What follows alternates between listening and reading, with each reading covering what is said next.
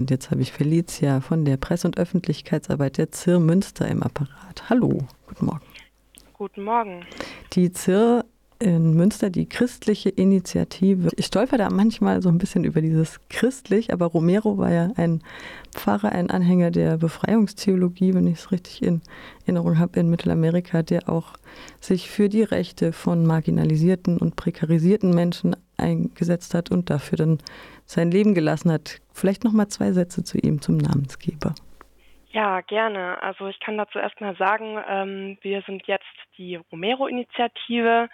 Äh, historisch kommen wir tatsächlich als christliche Initiative Romero daher, weil wir uns eben mit dieser Bewegung damals in Mittelamerika, wo auch äh, dieser Bischof äh, eine große Rolle gespielt hat, solidarisiert haben. Also wir haben da schon eine 40-jährige Geschichte aus dieser Solidarisierung heraus mit der Bewegung in Mittelamerika hat sich die christliche äh, Initiative Romero gegründet, die heute Romero-Initiative heißt.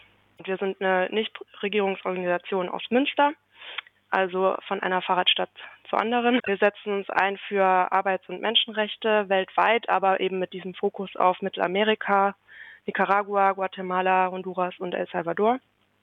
Und äh, wir arbeiten vor Ort, äh, also wir arbeiten mit pa Partnerorganisationen vor Ort zusammen und wir machen aber auch Kampagnenarbeit in Deutschland, unter anderem eben zum Thema Kleidung. Und genau darüber wollen wir auch heute sprechen, denn seit gestern wird gekickt. Es ist Männer-WM in Katar. Über die Menschenrechtslage vor Ort wurde schon viel berichtet. Darum soll es heute nicht gehen im Gespräch. Ähm, ich würde noch mal ein paar Monate zurückgehen. Im August 2022 hat äh, Adidas Geburtstag gefeiert, den 73-Jährigen. Nach Feiern war der christlichen Initiative Romero und der Kampagne Saubere Kleidung wahrscheinlich eher nicht zumute. Wir wollen über die Arbeitsrechte von Trikotherstellerinnen sprechen und, und darum steht es ja gerade nicht so rosig. Vielleicht ähm, noch mal so ein paar Basics. Ähm, wir haben auch während der Pandemie äh, Lohnausfälle gehabt, weil äh, Dinge abbestellt wurde wegen dem Lockdown. Ähm, kam es dann zu Liefern oder nicht zu Lieferungen und die Näheren wurden nicht bezahlt. Was äh, sind dann noch für Missstände vor Ort bei den Näherinnen und Nähern, die von Großteil natürlich auch Frauen sind. Ja, genau.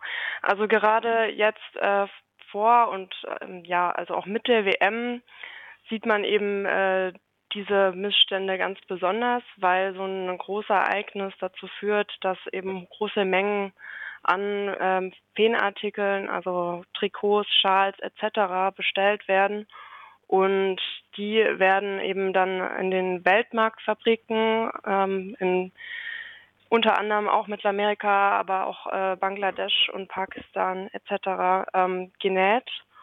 Und äh, ja, gerade bei solchen Großereignissen, aber auch sonst arbeiten die, die Näheren eben unter hohem Zeitdruck.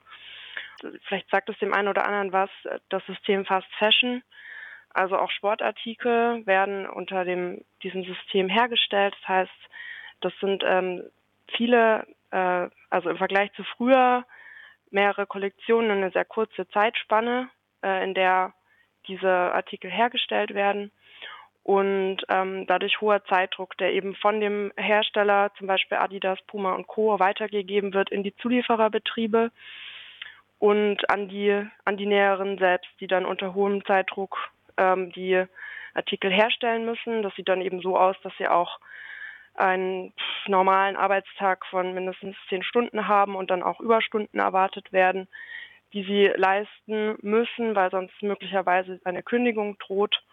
Und äh, die Näheren sind eben auch äh, oft an diesen Job an, äh, angewiesen, weil sie eben keine andere Möglichkeit der formellen Anstellung haben.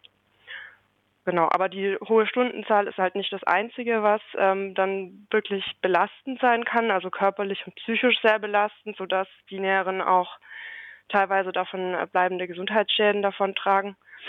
Ähm, ja, man hat ja auch, also zumindest äh, ich, bevor ich bei der Romero-Initiative angefangen habe, oder der eine oder andere hat bestimmt auch von Unfällen gehört schon. Ähm, Gerade als Beispiel vor über zehn Jahren äh, in der Fabrik Rana Plaza in Bangladesch sind ja über 1000 Näherinnen gestorben.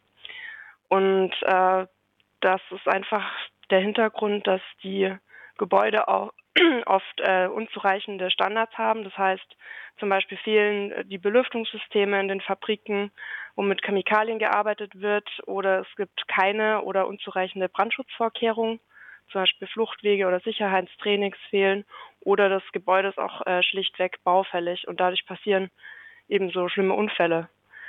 Ich könnte jetzt noch weitermachen, äh, weil gerade ähm, wenn man über die Arbeitsbedingungen spricht, die so ähm, ja prekär sind, ähm, denkt man sich natürlich, ja okay, aber ähm, was ist mit dem Lohn? Und ja, leider ist der Lohn eben in den meisten Ländern auch nur ein Bruchteil dessen, was die Näheren überhaupt brauchen, um in Würde zu leben. Das heißt also genug Lohn für, um sich zu versorgen mit Nahrung, mit Wasser, mit einer Wohnung und ähm, sich auch mal weiterzubilden, gesund zu bleiben, den Bus nehmen zu können und sich zu kleiden. Und da wären wir halt wieder bei der WM, wo ähm, man, wo, wo zum Beispiel Näheren von diesem WM-Trikot, das wirklich im Laden hängt, dann für 90 Euro nur 90 Cent verdienen. Dazu kommt ja auch, dass die gewerkschaftliche Organisierung unterbunden wird, dass äh, Frauen oder auch äh, die wenigen Männer, die in der Branche arbeiten, dann entlassen werden, wenn sie versuchen, sich zu organisieren. Ja. Ähm, die ZIR spricht von Lohndiebstahl in El Salvador, weil wegen, während der Pandemie eben, wie gesagt, produzierte Textilien nicht abgenommen wurden. Da wurden dann die Näherinnen und Näher auch nicht bezahlt. Die ja. Deutsche Welle hat kommentiert in einem Beitrag, am Ende entscheidet der Kunde. Ähm, nur leider ist es ja nicht so einfach, weil hier eben ähm, die Leute ja auch zum Teil sich fair produzierte Textilien nicht leisten können. Was würdest du sagen, ähm, äh, Kaufentscheidung als ähm, politisches Statement oder äh, wie groß ist die, der, die Politik des Einkaufskorbes wirklich? Ja, also vielleicht noch mal kurz äh, zu der Stornierungswelle und, äh, und, und zu dem Lohndiebstahl. Also das ist tatsächlich so, dass diese ja in der während der Pandemie eben viel Kleidung storniert wurde, was auch schon teilweise genäht wurde unter eben diesen Arbeitsbedingungen und zu Hunderten von Stunden und dadurch Näheren entlassen wurden oder eben äh, Fabriken geschlossen wurden von einem Tag auf den anderen und ähm, ja, das, das ist wirklich eine Katastrophe gewesen für viele, die dann sich jetzt hoch verschuldet haben, um wirklich nur das Nötigste überhaupt zu haben zum Leben oder auch obdachlos geworden sind. Also das wollte ich nochmal so betonen. Ähm, ja, das ist natürlich immer die Frage, ähm, Kaufentscheidung als politisches Statement. Ich sag's mal so, äh, es gibt jetzt, es gibt viele verschiedene Möglichkeiten, um ein Zeichen zu setzen. Und die WM ist natürlich eine, eine sehr gute Gelegenheit, um zu sagen, äh, wir machen da nicht mit und äh, wir wollen zum einen natürlich nicht ähm, wir, äh, wir kritisieren zum einen die Arbeitsbedingungen der, der Wanderarbeiter, die vielen Tode. Also das ist, ähm, das ist die eine furchtbare Sache und wir wollen hier nicht für Quoten sorgen, aber eben auch die Situation der Näheren sehen und eben äh, nicht das Trikot kaufen ähm, und stattdessen eben einen, den Fußball trotzdem feiern. Also das wäre so, so mein Tipp oder das, was ich eben auch äh, äh, gut und also klasse finde, die Idee nicht äh, mit, mit dem nicht die WM zu gucken, sondern stattdessen selbst zum Beispiel ein Kickerturnier durchführen und da Spaß haben.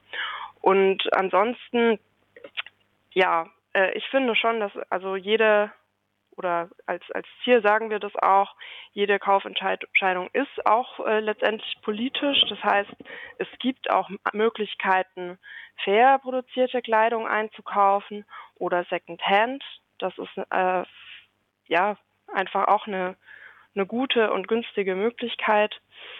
Ähm, wir haben da auch verschiedenes Material, zum Beispiel einen Label Guide, den man sich ähm, auch kostenlos bei uns im Shop holen kann wo man sehen kann, wo kann ich überhaupt ähm, fair einkaufen. Was ähm, können jetzt unsere Hörerinnen und Hörer abgesehen eben von ihren Kaufentscheidungen denn für einen Einfluss nehmen, vielleicht äh, solidarisch sein mit Näherinnen in Mittelamerika, in Bangladesch. Das, Bangladesch ist ja eins der größten Exporteure für Textilien. Ähm, deswegen fokussiert sich auch dieses Video, da hören wir gleich mal rein, mit Lionel Messi auf Bangladesch. Was können unsere Hörerinnen und Hörer ähm, tun, um die ZIR vielleicht um die, mit ihrer Kampagnenarbeit zu unterstützen, selbst aktiv, wenn du hast schon erwähnt, selbst ein Kickerturnier zum Beispiel auf die Beine zu stellen. Äh, es gibt ein Care-Paket, habe ich gehört. Erzähl ja, mal. genau. Also wir haben einmal ähm, eben sehr viel Material, gerade jetzt zur WM. Das ist zum einen zum Beispiel ein, eine, eine großartige Broschüre, wo auch ganz viele Hintergründe Gründe und also Zahlen und Daten und Fakten drinstehen zu ähm, der Sportindustrie und zu den Näheren. Und ähm, ja, das kann man sich bestellen. Und wir haben auch ähm, im Sommer ein ein Mini-Magazin, dem Kicker beigeheftet. Das haben wir auch äh, zu bestellen. Das sind vier Seiten, wo auch nochmal Hintergründe und Informationen und auch eben diese, diese Feeninitiativen drin sind. Ach, die habe ich, glaube ich, noch gar nicht erwähnt. Das gibt eben tolle Feeninitiativen, Boycott Katar und Back to Bolzen. Da geht es eben darum, gerade eben Tischkicker-Turnier oder sonst ein Turnier äh, zu starten, anstatt die WM zu gucken. Also das das könnt ihr euch auch bestellen, euch da Anregungen holen. Wir haben auch einen Sticker ähm, äh, mit äh, Hashtag Pay Your Workers, denn das ist unsere Forderung, bezahlt eure Arbeiter. Und ähm, wir haben auch eine, eine vorweihnachtliche Postkarte Pay Your Workers. Und all das plus noch eine, eine kleinere Überraschung äh, ist bei uns in einem, nee, zwei kleine Überraschungen sogar, in einem BM-Care-Paket. Da könnt ihr uns einfach eine Mail schreiben und ähm, dann schicken wir euch dieses Paket zu und ja, dann, dann könnt ihr das zum Beispiel auf eurer alternativen WM-Aktion, also nicht WM-Aktion, äh, verwenden. Und äh, ja, was, was ihr sonst noch machen könnt, also ähm, wir haben auch gerade noch bis zum Ende des Monats eine Petition laufen für ein starkes europäisches Lieferkettengesetz. Das würde bedeuten, also ein wirklich wirksames EU-Lieferkettengesetz. Es gibt schon ein deutsches EU, äh, ein deutsches Lieferkettengesetz, äh, was aber noch äh, einige Schwachstellen und Lücken hat. Und im Moment läuft eben diese Petition. Wenn wir ein wirklich wirksames EU-Lieferkettengesetz haben, bedeutet das, dass Unternehmen wie Adidas sich dann wirklich darum kümmern müssen, dass in ihrer Lieferkette die Arbeitsrechte respektiert werden. Und wenn das nicht so ist, äh, kann eben auch Schadensersatz verlangt werden. Und genau, ihr könnt diese Petition unterzeichnen, findet ihr auch auf unserer Website. Und was natürlich auch immer sehr hilfreich ist, um die äh, Kampagnenarbeit und auch die Projektarbeit zu unterstützen, äh, sind Spenden. Auch hier in Freiburg wird gekickert am längsten Kicker der Stadt, der etwa sieben Meter lang ist. An alle, die Lust haben, äh, ja, was anderes zu machen als Fußball zu glotzen an diesen, in diesen Tagen. Ähm, wir hören jetzt noch mal in das Video rein. Da tauscht Lionel Messi für eine kurze Zeit den Körper mit einer bangladeschischen Näherin. Das wird auch hier im AK Filmclub manchmal gezeigt als Vorfilm. Felicia, noch letzte Worte, Perspektiven, Visionen, Wünsche von dir?